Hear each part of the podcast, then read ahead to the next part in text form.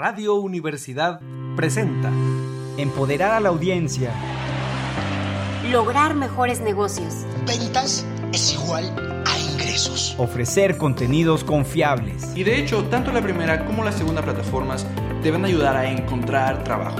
Dos por uno. Un espacio accesible, enfocado y ágil. Con el experto y optimista Miguel del Río. Bienvenidos. Muy buenas tardes, bienvenidos hoy lunes 18 de julio, son las 7 con un minuto.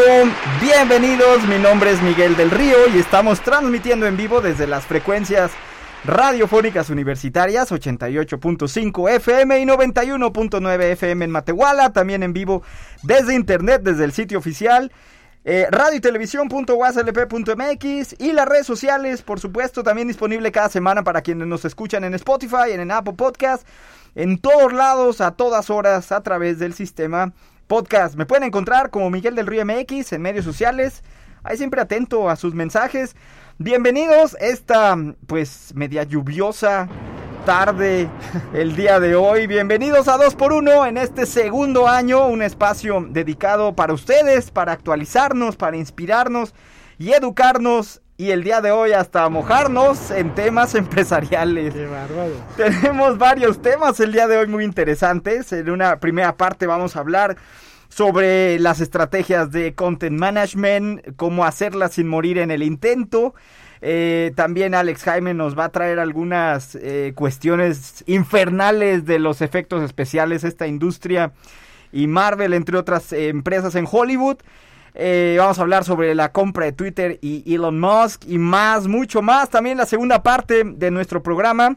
Vamos a hablar con el experto Luis Manuel Gil, experto y consultor, para que nos ayude a entender los desafíos del marketing interno, también, también llamado endomarketing. Todo eso y mucho más el día de hoy, así que pues tenemos muchos temas y gracias por su sintonía. Sin más preámbulo, comencemos con las imperdibles de esta semana. Imperdibles. Análisis de lo más relevante de la semana. Una discusión detrás de cámaras de los temas de mayor interés. Marketing y campañas. Comunicación y branding. Pues les presentamos las notas imperdibles, pues parece del mes, porque no habíamos tenido la sección todo el mes. No me habían invitado. A través de un análisis, habíamos estado muy ocupados. Ay, Luego los, ay. los invitados que no, les tenemos que dar mucho tiempo y por eso a ti te vamos a dar mucho tiempo. Ah, bueno. Ah, Pero a ver, espérate, déjame te presento, A por favor. Este análisis detrás de cámaras eh, de las implicaciones del marketing con Alex Jaime, mercadólogo por la Universidad Autónoma de San Luis Potosí, con estudios de mercadeo por la Universidad Santo Tomás en Bogotá, Colombia. Próximamente empezando ahí ser Ay. maestro. Ay, Eh, eh, por- también por nuestra universidad, especializado en Community Management. Bienvenido, Alex. ¿Cómo estás? Muchísimas gracias. Oye, qué nervios. Ay, ¿Qué nervios con la lluvia? Con la lluvia y con la maestría y con Ah, las con todo. imperdibles y, ¿Y con qué nervios, todo. qué nervios con la administración de contenidos? Por favor, Ay, oye, ayúdanos. ¿Qué es lo que tenemos que saber y no saber sobre el análisis, de, sobre la, la gestión de contenido, sobre todo en redes sociales? En- aunque en todos lados, ¿verdad? Pero en Sobre- todos lados sí, se, en general en todos lados. se van a coser habas en todos lados. Pero ahí está medio frío ya que quiten ese efecto. El tifón, el ya tifón. sentí que me, que me estaba este, despeinando mucho. Hablemos de la administración de contenidos. Muy bien. Para empezar, la creación de contenido es la contribución de información a cualquier medio y más especialmente a los medios No, digitales. ya, se ve que ya andas en la maestría, ¿eh? Ay, citado. A ver, ahora sí. A ver, Formato otra, APA, otra vez, edición otra vez, 7. Desde el inicio. A ver, eh, ¿qué es content management? El content management es la contribución de información a cualquier medio y más especialmente a los medios digitales para un usuario final, audiencia, en contextos específicos. ¡Oh! Ahí va el aplauso. Ahí va el aplauso. Si estudié, si Sí, estu- estudié. sí hizo la tarea, sí hizo la tarea. A ver, muy bien.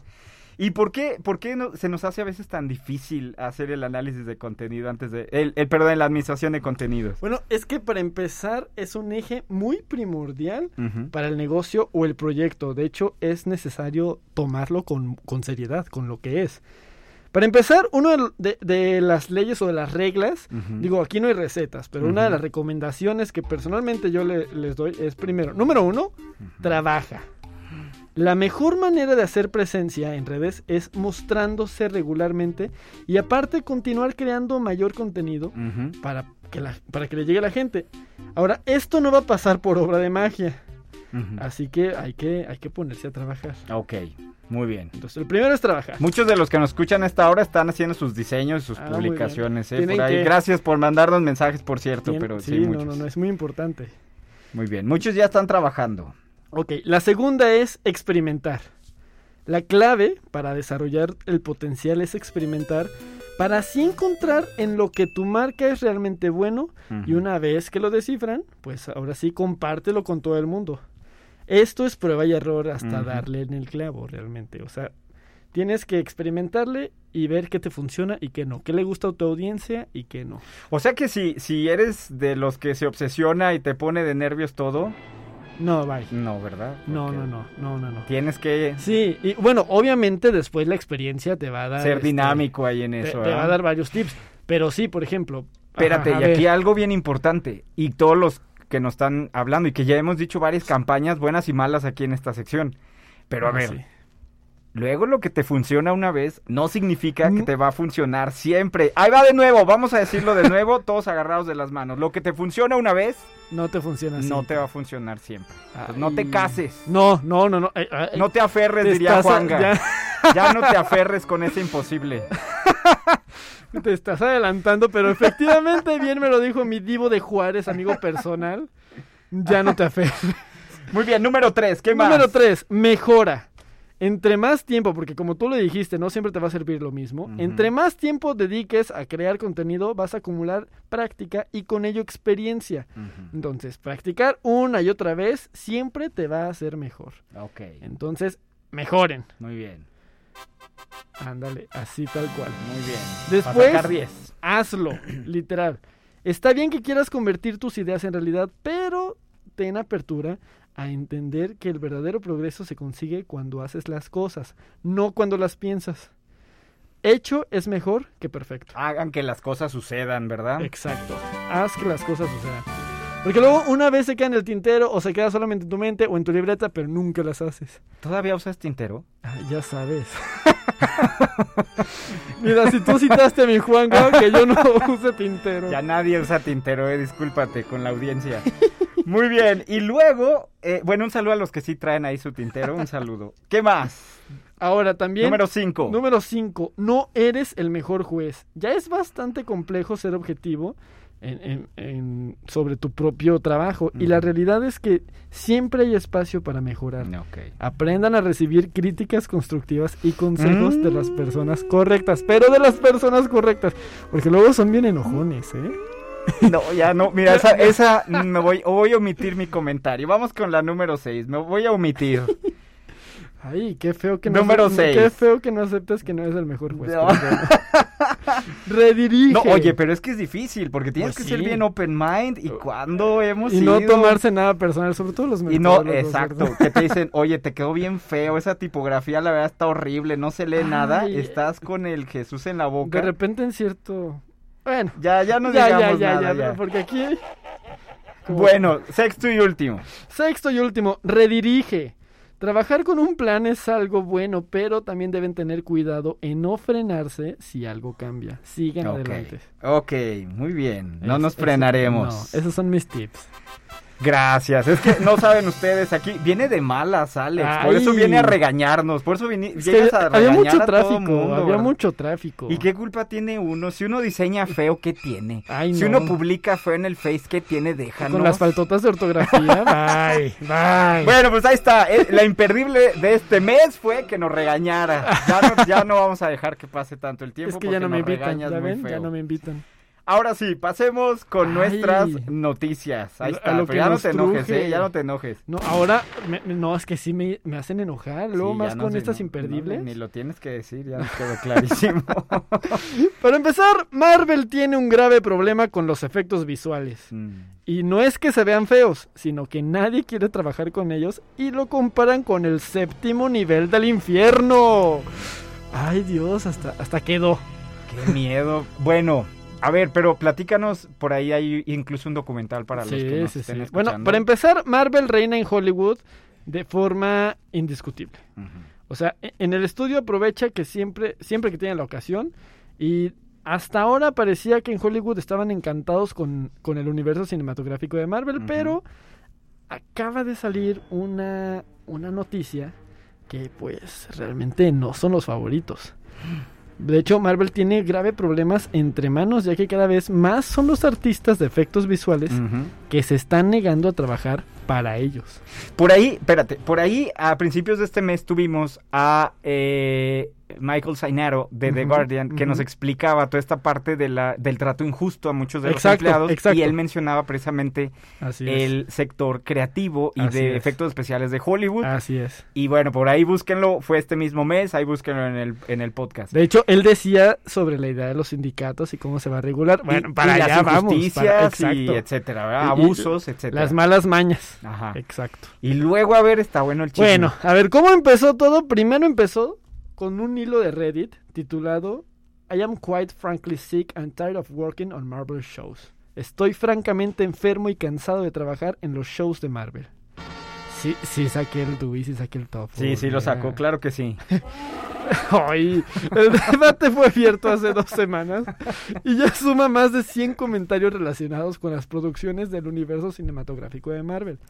Después, en la web de Gamer, donde se han recopilado multitudes de quejas. Espérame, nada más aquí a ver, paréntesis. a ver, a ver. Sí empezó en Marvel, pero es generalizado. Es generalizado, ¿eh? O sea, así es. de los seis estudios principales, o sea, toda la industria del cine son Así seis es, empresas. Así es, Y es generalizado. así es. Ok. Primero empezó- Cierro corchete. Ándale. Que andas de malas el día de hoy. Es que. Qué feos que sean así. Bueno, sí, empezó primero con el hilo de Reddit de que están enfermos y cansados, ¿no? Y después en la web de Gamer este, se re- hizo un recopilado de, la de las multitudes y de las quejas que ya se habían vertido ahí mismo en Reddit, principalmente en otro artículo que destaca Marvel tiene probablemente la peor metodología de producción y gestión de efectos visuales que existe, siendo varios ya los trabajadores que comentan que han, per- han pedido no volver a trabajar en producciones de dicho estudio. Y pues bueno, como lo dijimos hace rato, algunos ya lo han comparado con, con que es el séptimo nivel del infierno. Para los que no hayan leído La Divina Comedia. Eh, ándale. Pero a ahora- ahí eso es interesante porque, por un lado, sí crea, sí pone sobre la mesa Sí. este tema sobre cómo se dirigen las películas o cómo se va a producir una película. Pues para ahí, ahí, ahí vamos. Si Ahí quieres un ejemplo más palpable que todavía puedes ir a verlo, es el de Thor, Love and Thunder. Este que incluso Marvel, dos semanas antes del estreno de la película, le pidió al estudio de efectos visuales que modificara y que hiciera cambios de todo porque no le gustó al director. Pues este director que incluso este, se burló sobre estos cambios que mandó a hacer al estudio de efectos especiales. Sí, no, sí, sí, sí. Y no ha sido la única vez, No. eh, pero sí, De sí, hecho, claro. sobre eso no es la primera vez que ocurre este Mar- y aparte como tú dijiste Marvel no es el único que, que lo ha hecho en el documental Life After Pi eh, o Life After Pi que hace referencia Así al es. estudio de efectos especiales así eh, que le hizo los efectos especiales para esta película. Life of Pi. ¿Cómo se llama en español? No sé cómo se llama. Es, la vida de Pi ¿O- no, pero qué? tenía otro. No, ya sabes que aquí lo les ponen cada nombre. Ay, Y, y ahí le ponen otro nombre inglés. que es el, el- este chavo en la India que es un náufrago y queda con pues bueno animales. esa película ganó un Oscar a mejores efectos Ganó visuales. varios, sí, sí exacto. sí pues bueno Pero la empresa se fue a la quiebra. se fue a la quiebra porque eh, el estudio le pidió modificaciones y modificaciones de último momento Y que los no pudo Y costear. la manera en que se pagaba y se sigue pagando es Así fijo. es, Entonces, aunque le hagas modificaciones, trabajas Así por es. proyecto, no por hora. Efectivamente. De hecho, pongamos un ejemplo. Digamos que un estudio ofrece 100 millones de dólares a una compañía de efectos visuales para crear 500 tomas, pon tú, para una película. Ahora, la compañía los acaba, pero el estudio pide hacer cambios. Porque pues, la compañía de efectos especiales no recibe alguna compensación extra por estos cambios. De hecho, se dice que los artistas trabajan hasta 100 horas por semana en estos cambios. Y pues sí, efectivamente no se les paga nada más porque quien pone pie y quien controla los cambios en los contratos y las condiciones son las productoras y, y- y, bueno, esta industria este, que controla prácticamente todo. Claro, ahí, ahí lo, lo interesante es también no solamente cómo es el modelo financiero, en general el modelo de negocio, cómo es la comunicación entre el director y los artistas eh, de efectos especiales, es todo un tema ahí también. ¿eh? Ahora, ¿por qué lo hacen todo con efectos especiales? Porque, Porque lo que vende. y porque es más barato. De hecho, sí o no hicieron incluso parodias en YouTube, donde ve, aquí Sí. está la película, sin, tu película favorita sin efectos especiales. O sea, Y bye, bye. Pero o- es que hasta una escena de alguien disparando una pistola, esos ya son efectos especiales. ¿Y por qué prefieren hacerlo así y no hacerlo pues, un poquito a la antigüita de manera más orgánica o natural? Pues porque todos, absolutamente todos, el de producción, el eléctrico, el director Todos de están cámaras, todos están sindicalizados. excepto un sector, que son los artistas de efectos especiales. Pues sí, es un tema. Oye, y nada más aquí para decirles, más adelante vamos a tener una entrevista precisamente sobre este tema con un, Sí. eh, un animador aquí para que estén al pendiente. Pues pobrecitos, explotados. Y yo me quejaba. Muy bien. Muy bien, ahora, ¿qué otra cosa aquí? Vamos a hablar sobre Twitter, vámonos a las redes sociales ahora. Pues ya ve, mira, es que te digo que todos quieren ponerme de malas. Andas, andas de malas, andas de malas, ya nos dimos cuenta.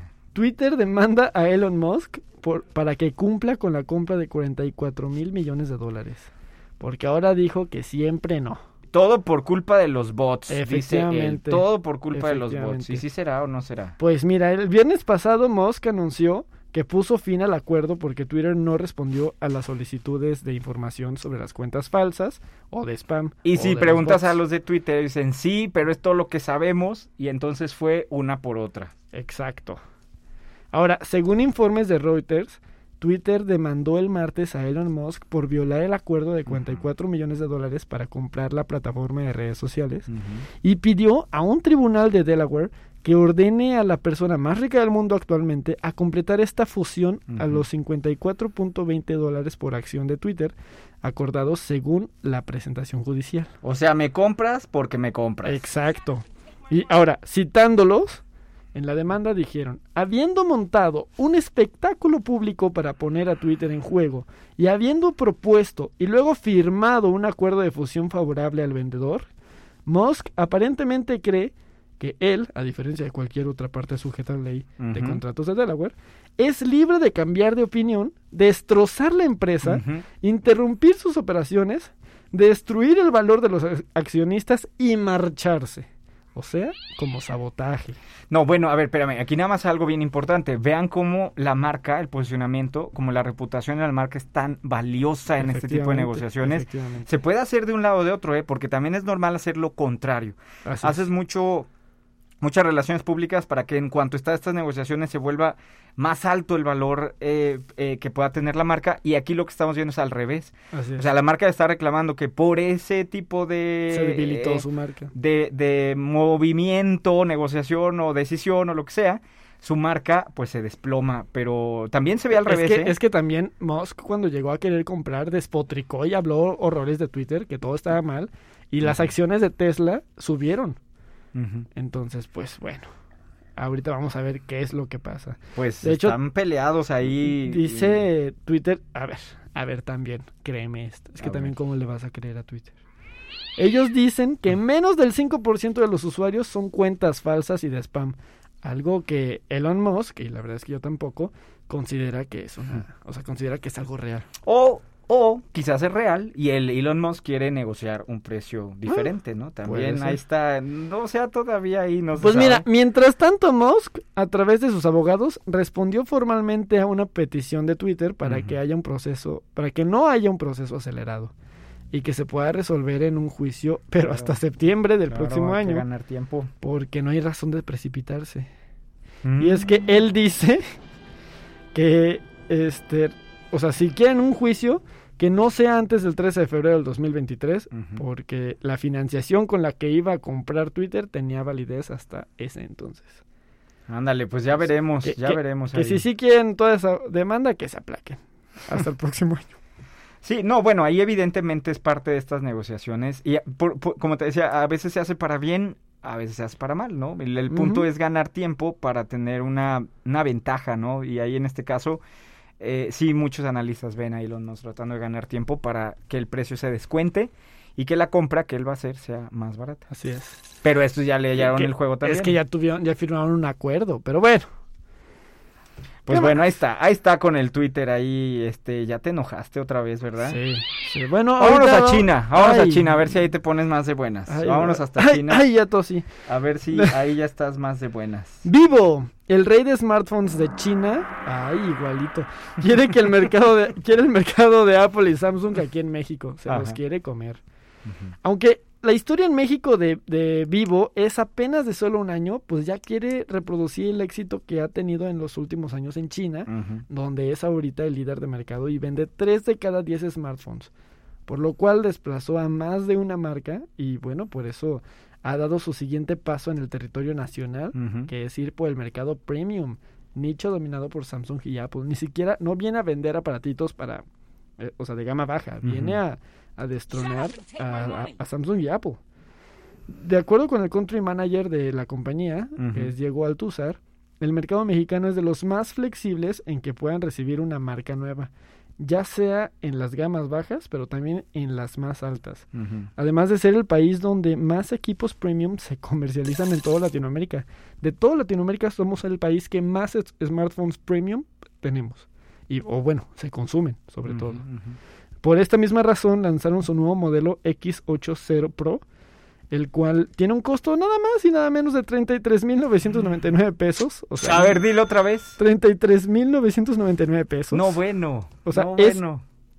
En cómo varias quincenas, son varios Por supers. eso luego nos Son varios hable y hable por sí, teléfono no, ahí la tienda esta con C. ¿verdad? Que- hable. Pues de hecho, este sí, a, a casi dos meses de haber llegado a México, afirma que un eh, que ha sido un buen año para ellos y que fuera de Asia es el segundo o tercer país más grande. Incluso destacan que sus principales canales, ahorita que dijiste de las B, Ujú. pues es este, es este tipo de tiendas de... Ay, perdónenme por decir Sí, tú dilo, tú dilo pero bueno, para que nos quede son claro. estas tiendas de Telcel. Coppel y hasta Liverpool. Sí, ¿eh? claro, son los que más manejan, por Y supuesto. donde más plazos amigables Claro, para estos claro, 33.999 Pues pesos. ni tan amigable el precio, pero...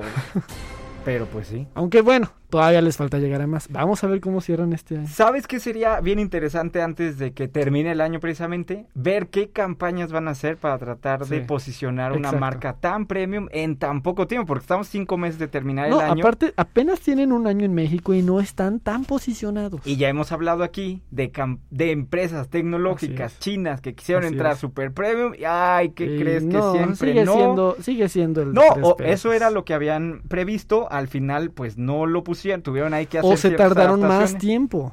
O se tardaron más tiempo, exactamente. Por ahí ya habíamos hablado de algunas, así que hay que poner atención de aquí a que llegue no, Santa no, Claus. no. Muy bien, y una última. Nos queda poquito Ah. tiempo, nos queda poquito tiempo. Una última, muy bien. HM reabre en Rusia para llevar adelante esta estrategia de venta. H&M reabre en Rusia. Reabrió en. Rusia. Después de haber dicho que ya se iba, pues que siempre no. Pero siempre sí. Porque el gigante de la moda del fast fashion, HM, es la última marca de Occidente en abandonar Rusia. Así lo ha confirmado la compañía de origen sueco este lunes 18 de julio. O sea, esto es de hoy. H&M había cerrado de forma temporal sus tiendas en marzo luego del bloque internacional a Rusia tras la invasión a Ucrania, pero ahora se ha confirmado que ya no va a volver a abrir. Sin embargo, esta afirmación no fue del todo correcta, porque la compañía dijo que planea reabrir temporalmente las tiendas físicas por un periodo limitado, Mm. Pero para vender el stock que aún tiene en sus puntos de venta. O sea, no se van si no venden todo. Por ahí ya analizamos qué está pasando con esta es. eh, especie de apropiación que está haciendo el gobierno Sí, de Rusia sí, para las marcas que están yendo. Hablamos incluso de De McDonald's. McDonald's, Starbucks, otras, que ya ¿verdad? tienen sus propios... Por ahí busquen en el podcast, por ahí vimos uno, un analista de Argentina que nos platicaba esa parte y ay, pues es que es algo sin precedente lo que está sucediendo, es, pero así es. Puede ser una decisión ahí muy, muy económica. Pues, eh, pues Alex, ¿con qué te despides y dónde podemos encontrarte? Estoy en todos lados como I de I latina, Alex Jaime. Hay Alex Jaime, ya sea en Instagram, en Twitter y hasta en Facebook. Muy bien, aquí nos veremos entonces en agosto. Muy bien, Alex. ve- voy a llegar bien, o sea. Para que llegues enojado otra vez. Dios. Gracias, Alex, esta sección que nos mantiene muy actualizados. Esta semana en branding, negocios y marketing. Y eh, hasta en content management Ya también por aquí. Ya sabes. Les recordamos nuestros teléfonos en cabina, es el och- eh, 444-826-1347 y 826-1348. Estamos aquí en vivo. Son las 7.25 de la tarde, les agradecemos la sintonía aquí a 2x1. Vamos a ir a una pausa y vamos a regresar con la segunda parte de nuestro programa aquí en Radio Universidad. Ahora con la entrevista sobre endomarketing con el maestro Luis Manuel Gil, que es consultor y experto en estos temas, como entre otros muchos. Así que no se, no se lo pierdan, volvemos en un instante. Estoy casi segura que La entrevista. la mayoría de los negocios Reflexión y actualidad. Insight al aire. La voz de expertos. Estamos dándole la bienvenida aquí a la cabina de Radio Universidad a uno de los expertos con más experiencia en áreas de consultoría en marketing.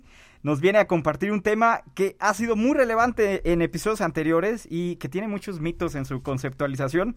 Quiero presentarles al maestro Luis Manuel Ojeda. Gil Ojeda tiene más de una década de experiencia como consultor empresarial en áreas de marketing e investigación en mercados, así como en recursos humanos, en áreas como clima laboral y capacitación. Es director general de Developing and Marketing Consulting, fundada en 1992, que el día de hoy se ha convertido en una consultoría multidisciplinaria. Es licenciado en Mercadotecnia por la Universidad del Valle de Atemajac y maestro por el Tecnológico de Monterrey, de donde también es docente. Bienvenido, Luis Manuel Gil, bienvenido. ¿Qué tal Miguel? Muchas gracias por la invitación. Pues aquí a las órdenes para cualquier duda que pueda apoyarlos a, resolver. Tenemos una duda muy importante el día de hoy y es cómo a veces se combina, porque es interesante incluso en la consultoría que, tú haces, cómo combinar dos áreas que por lo regular no estamos acostumbrados a combinar. Vemos, y podría hablar de dos áreas y de tres y de cinco, pero por lo regular vemos tanta especialización que no logramos tener una visión integral. Y aquí hay dos temas, que es como la parte de recursos humanos, y luego por otro lado tenemos el marketing, que parecería más hacia afuera. Y esto nos lleva a estos conceptos que parecería como el blanco y el negro, como el cliente interno versus el cliente externo. Y eso, bueno, pues a veces lo vemos como el endomarketing y no tenemos ni idea. Entonces, por eso, Gil, necesitamos tu ayuda el día de hoy para que nos expliques qué es el endomarketing, dónde lo vemos, cómo combinas dos áreas que por lo regular, a lo mejor tú y yo lo sabemos muy bien, en la escuela por lo regular no lo mezclamos. No. Hasta que llegas y te das golpes en la cabeza en donde estás trabajando. Sí, exactamente. No, bueno, pues nuevamente gracias por la invitación. Y fíjate Gracias que para mí me gustaría complementar estos puntos y tratar de dejarlo más claro posible. El, el endomarketing, eh, como su nombre y sus eh, orígenes lo dicen, endo significa hacia adentro, ¿no? Y marketing, pues ya sabemos su definición en relación a hacer el marketing hacia adentro. Normalmente las empresas se preocupan de voltear afuera y quieren hacer marketing al consumidor o al cliente externo. Pero luego nos olvidamos de que tu colaborador, la persona que te hace el trabajo todos los días, pues es tu cliente interno. Hay que eh, tomar en cuenta que el endomarketing tiene mucha validez hoy en día, o más, eh, más validez, por llamémoslo de esta manera, porque las generaciones de hoy en día son generaciones más inquietas, generaciones que buscan su bienestar. Y su bienestar que va de la mano en decir, yo estoy en un trabajo en donde me sienta complementado, realizado y que realmente cumpla con el objetivo de mi razón de ser en la vida. Lo cual no está mal, ¿verdad? No, no, no, yo creo que está perfecto. En nuestras generaciones conseguíamos un trabajo y no pensábamos en cambiar de trabajo hasta no tener algo mucho mejor. Entonces fuimos una generación muy sacrificada, ¿no? Yo volteé a ver a los chavos y la verdad de repente me da envidia decir, ya renuncio, ya me voy. ¿A dónde te vas? A Europa y traes lana. No, pues allá tengo cuates, ya voy a... Me la voy a aventar así. Los directores de empresas eh, que no tratan tanto con los chavos, pues están inquietos, están indispuestos y estas generaciones millennial y X las tienen eh, tasadas como flojas, irresponsables, porque pues de repente te dejan la chama con la mano en la cintura. Pero cuando lo analices con detalle, te, te debes de dar cuenta que no necesariamente es la generación, sino que tu empresa o la empresa donde están trabajando no le ofrece cosas atractivas a los colaboradores como para mantenerse ahí. Entonces no haces un marketing hacia tus colaboradores, ¿no? Ya, muy bien. Ahora, aquí en esto, en este sentido, una de las cosas aquí que, que quisiéramos puntualizar para los que nos están escuchando, porque muchos trabajan en recursos humanos, y una de las preguntas, por ejemplo, que cuando pusimos hoy el promo en redes sociales, una de las preguntas que era como muy... Eh, el que nos llegó varias veces, palabras más, palabras menos, es, quisiera saber la diferencia entre recursos humanos y endomarketing, o, o cómo se conecta, o cuál es la diferencia más bien, ¿no? Entre áreas de recursos humanos donde ven al trabajador y si yo me voy a dedicar a este marketing interno, a endomarketing, ¿qué diferencia puede haber entre uno y otro en cuestión de perspectiva? Mira, yo creo que es una excelente pregunta. Nuestra base de profesionista pues es investigación de mercados, ¿no? Y ahí hemos desarrollado gran parte de nuestra eh, etapa profesional. Cuando hacemos el endomarketing, el endomarketing está basado en hacer un clima organizacional. Eh, con todo respeto para las áreas de recursos humanos, en, en muchas ocasiones, no digo que todos, pero en muchas ocasiones las áreas de recursos humanos entrevistan a un X número de personas y no a toda la población laboral. Entonces empiezan a tomar decisiones con base en las respuestas que hayan tenido y no necesariamente en lo que dice todo el grupo de colaboradores. A partir de ahí nace la herramienta que denominamos Ikigaidex precisamente, que tiene todos los fundamentos de investigación de mercados para poder nosotros trabajar con el 95% de los empleados, de los colaboradores, cumpliendo con metodologías de investigación muy profundas. Ahora, un poco la diferencia con los de marketing y los de cursos humanos. En marketing trabajamos mucho la creatividad, ¿no? Entonces estamos pensando en estrategias. Ahora las estrategias que le estaríamos diciendo a alguien para que atendiera al cliente externo, ahora van a ser para el cliente interno. Las personas que están en áreas de recursos humanos no se dan abasto con toda la chamba que tienen De manera no- operativa, claro, táctica, exactamente. Claro. Nóminas, Infonavit, IMSS, etcétera, etcétera, ¿no? Entonces cuando de repente dicen, oye, un curso, voltean a ver, ¿De híjole, qué? sí, ¿no? Y entonces, eh, parte de, esta, de, de los beneficios de esta herramienta es que cuando tú haces el diagnóstico, vas a encontrar de manera muy precisa qué curso necesitas. ¿Cuál va a ¿Cómo ser? crear valor? cu- cuál- eh, yo hago a veces la comparación con todo respeto para todos los doctores, ¿no? Que luego somos como los doctores de los negocios, en donde este yo voy con el doctor y le digo, me quiero respingar la nariz. y me dice, espérame, pero traes una mancha aquí que creo que te la debes de atender. No, yo quiero mi nariz respingada. Y resulta que me voy a morir con mi nariz respingada porque a lo mejor es una mancha de cáncer, ¿no? Entonces, en los negocios es igual. A lo No mejor sabemos lo que alguien, necesitamos. exactamente, alguien quiere hacer un curso de motivación cuando a lo mejor te hace falta eh, preparar a tus líderes, ¿no? Habilidades gerenciales. Entonces, esto el, el, el- el clima organizacional o el endomarketing te va a ayudar a tenerlo de mayor, eh, con mayor precisión exactamente mayor hacia dónde irte. Ahora, y es- eso sería muy interesante. Yo creo que ahí a todos los que hacen la tarea con estos podcasts, ya que ya tienen la mitad de la tarea, porque la otra mitad sería en la, en la parte de evaluación. O sea, tú cuando evalúas un cliente externo, pues lo vamos a evaluar en ventas, en rentabilidad, en lealtad. O sea, tenemos mediciones bien particulares. Otra de las preguntas, y gracias por las preguntas ahí el día de hoy que nos mandaron.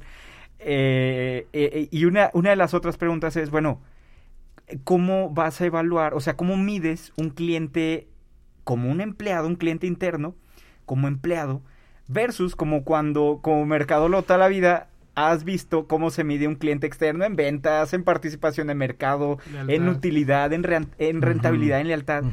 ¿Y cómo, cómo le haces para evaluar? Porque supongo que ese mismo curso que tú haces ahorita, por ejemplo, eh, eh, eh, como una a manera de caso, dirías, bueno, y si alguien me pregunta, ¿funciona o no funciona?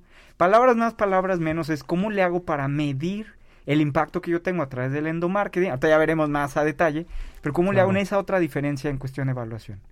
Bueno, mira, en el caso de la, de la herramienta que nosotros tenemos, eh, ya le trabajamos mucho tiempo, o sea, tenemos más de cuatro años que empezamos a, a hacer los primeros pasos y tenemos dos años trabajando de manera continua. ¿A qué voy con esto? Con esta metodología en particular. Pero, ¿cuál es la diferencia? Bueno, nosotros, bueno, cuando tú haces una intervención, eh, lo que tratamos de hacer es primero un cuestionario que esté redactado de la forma más sencilla posible, que te lo pueda entender alguien con supermáster y doctorado y lo que quieras, hasta como una persona que no tenga ni Y el siquiera empleo más operativo que puedas tener. una educación básica, exactamente. Nos ha tocado participar con empresas en donde hay gente que no sabe leer y escribir. Entonces le leemos las preguntas para que las puedan entender. También la forma de calificar en nuestra herramienta es muy sencilla, del 1 al 10. es como muy fácil de entender que uno es lo más bajo y 10 es lo más alto, ¿no? Y eso que no andamos también en matemáticas a veces, ¿eh? pero qué bueno que no lo facilitas. y, y otro punto también sumamente importante es que la gente que va a participar se le garantice el anonimato para que se sienta tranquilo en expresar tal cual lo que siente. Es que sí, o sea, si dentro de tu misma empresa te van a poner un cuestionario para saber, ¡y qué miedo! Pero bueno, qué bueno, qué bueno. No reconoce la letra. Oye, pero algo, algo que estamos trabajando en conjunto con eh, la Secretaría de, Trabajo y Secretaría de Desarrollo Económico es que pues nos han estado eh, soportando bien porque Ikigaidex lo queremos convertir como la herramienta para medir las mejores empresas para trabajar en San Luis Potosí. bien. De hecho, acabamos de hacer la entrega de, del top 5 de nuestros dos años anteriores.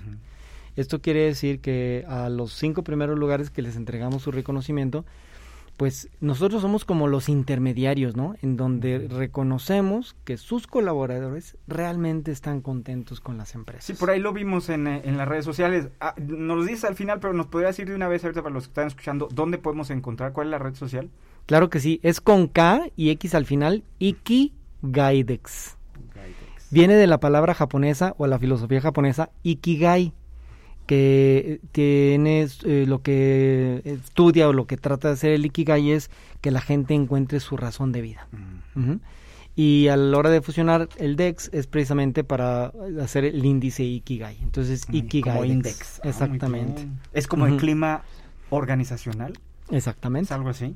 Exactamente. Fíjate, qué interesante, porque bueno, los que estén por ahí en el, en el podcast, la semana pasada tuvimos a los de Best Place to Work y nos estaban explicando, era una, una certificación de Best Place to Work, nos hablaban precisamente de esos temas, cómo le hacían las, las columnas que tienen de ejes y todo eso. Claro. Muy interesante porque pues nunca es suficiente, es lo que nos decía, nunca va a ser suficiente. Claro. Y, por ejemplo, ¿cómo sé, ahorita que mencionabas el ejemplo del doctor, ¿Cómo sé que mi empresa, sea grande o chica, necesita una medicina que se llama endomarketing? ¿Cómo, ¿Cómo veo los síntomas o cómo el profesional en marketing o el profesional especializado en endomarketing ve la problemática donde empieza a sospechar que necesita una medicina que se llame eh, endomarketing?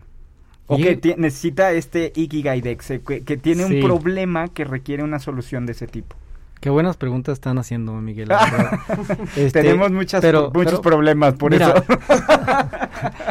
la verdad, también todo lo traduces como a la vida cotidiana, ¿no? Este, supongamos que estoy pasadote de kilos. sé que lo necesito y sé que no debo de comer X cosas, pero me hago pato, ¿no? Hasta que llega un momento en que te sientes un poquito más presionado. Sobre todo con los directivos de mayores edades. Les cuesta más trabajo Ahí los directivos de mayores edades lo que quieren es que los colaboradores se adapten a lo que hay en la empresa. Te voy a poner un ejemplo. Imagínate que tú trabajabas en la empresa de lunes a viernes y el sábado mediodía. Llegan los más rebeldes y te dicen, oye, ¿y si trabajamos corrido para nomás venir de lunes a viernes? Y se hace un cambio, ¿no? Y ya no vas el sábado.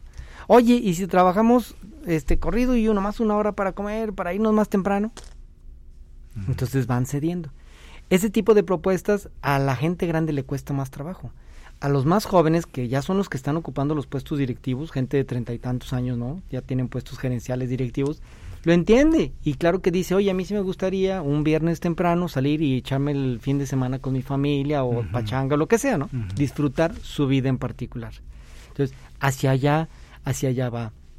A lo que voy con esto es que si, si el convencimiento lo tiene el, directivo, va a ser más fácil entrar. Pero si le tiene miedo a una evaluación, no me voy a hacer el análisis de los colesterol y los triglicéridos porque ya sé que voy a salir alto. De igual manera, no me quiero medir porque ya sé qué me van a decir, ¿no? ¿Sí? Y aparte, no quiero cambiar. Me van a decir que deje de comer pan y que no quiero dejar de comer pan. Me van a decir que, no sé, que por decir algo, eh, eh trabaje en tema de salarios o de prestaciones. Y no quiero pagar más. Y ahorita no, no quiero pagar más. Que fíjate que viene interesante.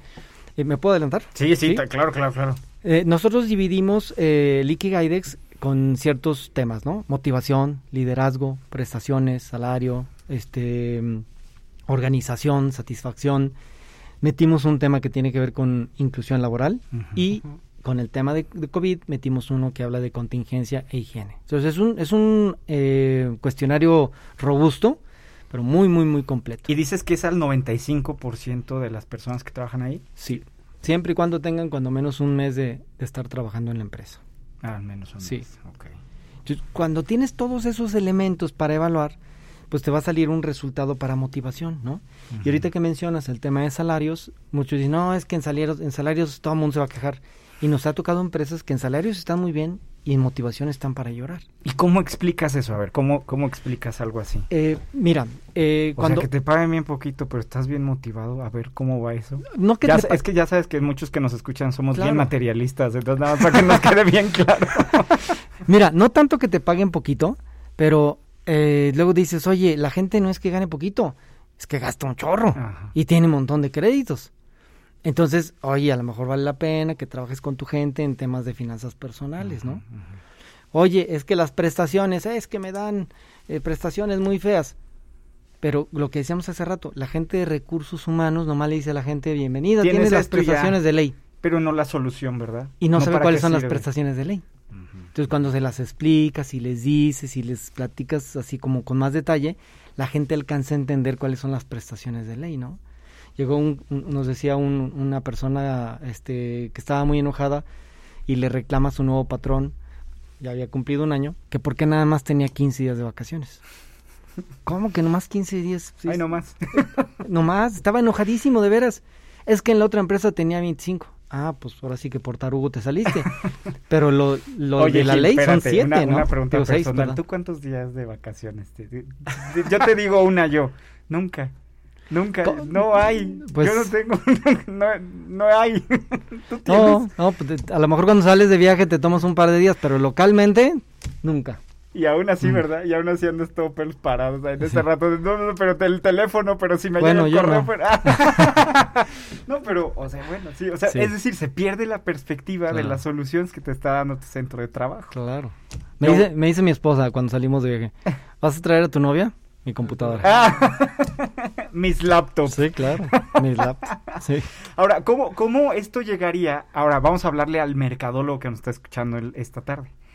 ¿Cómo esto puede solucionar problemas de orientación de mercado? ¿Cómo, ¿Cómo, por ejemplo, utilizar este tipo de metodologías, este tipo de mediciones y parámetros te ayuda a poder no nada más mejorar el clima organizacional, que es un tema bastante organizacional, muy de recursos humanos, eh, a veces se pierde la perspectiva, qué es exactamente, te voy a regresar a esa parte, eh, pero por otro lado, cómo el mercadólogo, que su instinto es, su vocación es esta orientación al mercado, cómo él puede conciliar que lo que está haciendo, como ahora decías, finanzas personales o liderazgo, todo eso lo está llevando a métricas específicas de orientación de mercado. ¿Cómo, cómo, cómo conciliar? Ahora, hablándole al mercadólogo que alzaría la mano y te preguntara eso, ¿cómo, cómo, ¿cómo hacer esta liga entre estos dos aspectos? Claro, de hecho, no nada más en marketing, sino también en el área de recursos humanos. Ellos pueden cuantificar de manera muy real el hecho de decir, cuando empieces a implementar este tipo de programas, vas a ver ahorros eh, sustanciales.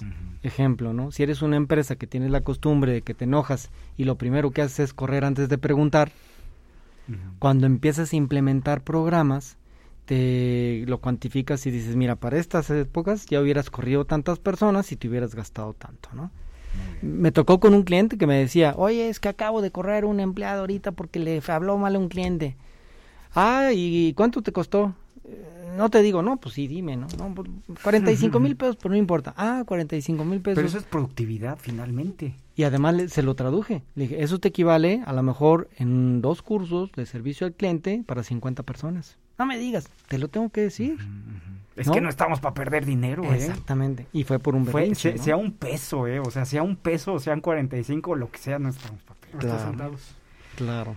¿Cuáles serían, si nos pudieras dar a grandes rasgos, como las los tips generales como yo sé que no hay recetas, yo cada caso es diferente. Ahora que menciona lo del doctor, cada doctor tiene un va a ser un diagnóstico, una persona es un mundo en términos organizacionales, cada estructura organizacional es única y en términos de mercado y competencia, cada empresa tiene un macroentorno diferente, pero Si nos pudieras ayudar, porque pues es FM, entonces hay que hablarle a todo mundo, no nada más a los que saben de nuestros temas. ¿Qué, ¿Qué podríamos tener si nos dieras tips sobre cómo poder aplicar de manera eh, eh, correcta? Porque ya vimos los riesgos de aplicarlo incorrectamente. ¿Cómo podría ser? ¿Cómo, ¿Qué en tu experiencia podrías ver como en el común denominador que deberían tener estas estrategias? Claro, mira, tomando como base el Ikigai, que busca el bienestar del, de las personas y, y, su forma de encontrar su, su razón de existir, el primero que diría yo es pensar en la motivación de la gente. Pero aguas, ¿eh? Si tú vas a estar dando cursos de motivación para motivar, y es lo que yo les digo, no te sirve de nada. Tú tienes que enseñar a la gente a que encuentre la forma de automotivarse, para que encuentre siempre el, el, el, el, jaloncito que tiene que dar porque sabe que está su hijo en la casa o está su esposo o está su esposa y parte de esos factores le van a generar una motivación hacia ellos, ¿no? Ese sería como el principal. De hecho, en nuestra ponderación, perdón que hable de Ikigai nuevamente, uh -huh, uh -huh. pero en nuestra ponderación juega un papel o tiene un valor mayor el tema de motivación, de liderazgo, de organización, que lo que puede valer las prestaciones y el salario. Uh -huh. Porque a fin de cuentas, eh, una persona, yo te voy a decir, mira, es lo que le llaman salario emocional o algo así. Eh, el salario emocional estaría incluido dentro de las prestaciones, uh -huh, ¿sí? Pero algo que nos pasa a nosotros, lideramos una fundación, ¿sí? Cuando solicito practicantes para, para eh, marketing, los practicantes, con justa razón, pero dicen, oye, ¿hay una aportación económica? Y a veces sí, a veces no hay, ¿no? Pero buscan una aportación económica. Cuando hay petición para gente de la fundación, nadie habla de, de, aportación económica. O sea, la gente sí tiene ganas de dar, porque saben que les va a dar satisfactores personales, ¿no? Entonces, a ese sentido me refiero de que cuando ellos se sienten satisfechos con actividades que llevan a cabo que no necesariamente involucren dinero, uh -huh. Se sienten satisfechos. En, sería en pocas palabras, entender a mí qué me motiva como empleado y yo como patrón entender qué es lo que motiva a mis empleados. Sí. Bien, ese sí. sería uno, muy importante. Sí. ¿Qué otra cosa nos recomendarías poner atención? Mira, eh, si me permites voy a mencionar al, a la Santa Úrsula, uh -huh. quien fue el, la empresa número uno uh -huh. de nuestro ranking. ¿A qué y se dedica? El, el, campamento Santa Úrsula, okay. que es muy famoso porque llegan los hijos de los presidentes aquí, etcétera. Entonces, quienes conocen Campamento Santa Úrsula y les ha tocado vivir la experiencia, dicen, pues claro, está padrísimo ahí, tanto como ellos que vivieron la experiencia de divertirse, como eh, las personas que, que trabajan, que, que colaboran ahí. Entonces, como es diversión y entretenimiento, los chavos se sienten este, muy comprometidos. Entonces, si tú haces que la gente se divierte y se entretenga dentro del área de trabajo, pero no que se entretenga en el celular, ¿eh? Eso te iba a decir, tomándose selfies. Hay un estudio ahorita que revela que el mexicano le mete en, el, en la chamba dos horas al día en promedio a, la, a las redes sociales. ¿Y eso qué importa? El problema es que se, está, se lo están pagando. Exactamente. ¿sí? No. Entonces tú haces que la gente disfrute su trabajo, uh -huh. encontrar un concepto filosófico, decir, tú lo que estás aportando a esta empresa colabora con X cosa a nivel mundial, ¿no? Uh -huh. Hay que, yo creo que las empresas tienen que encontrar ese, esa razón de ser. Punto uh -huh. medio. Muy bien. Qué, qué, muy interesante aquí, un saludo ahí al campamento. ¿Qué, ¿Qué, otra cosa ahí tendríamos que poner muchísima atención? Yo diría en eso, y ahora, ¿cómo dices? El, el Ikigai Dex es esta razón de vida. Uh -huh. Tu empleado, tus colaboradores, en todos sus niveles tienen una razón de vida, pero tu organización también tiene una razón de ser. ¿Cómo haces match entre estos dos? Nos queda bien poquito tiempo en dos minutitos y nos puedes ayudar claro. a hacer este balance. Claro, lo ideal es que los eh, objetivos o las metas o, o las políticas corporativas que, que, desarrollaron ya sea los directivos o los dueños de las empresas se le hagan saber a los colaboradores. Exactamente. Porque si no, tú vas en un camino y si no, eh, tus colaboradores van hacia otro lado. Pero cuando platicas con ellos, pues deberían de saber cuál es el fin específico que están logrando. Oye, y en tu experiencia, sin decir nombres, pero en términos generales, así, a bote pronto, ¿sí hacemos eso las empresas? Mm, pocas, po pocas realmente. Muy políticamente correcto, Gil, muy bien. Gil, pocas. ¿Con qué concluyes? ¿Con qué concluirías esta? Todo, es una, de verdad, es injusto siempre el tiempo en radio porque sí. es muy poquito sí. tiempo. Pero yo creo que ya nos queda claro cómo hacer el diagnóstico, para qué sirve, qué es, qué no es, cómo se mide. ¿Con, con qué cierras? ¿Con qué concluyes? Una fórmula que nos gusta mucho, ¿no? De colaboradores contentos, igual a empresas exitosas, igual a bienestar.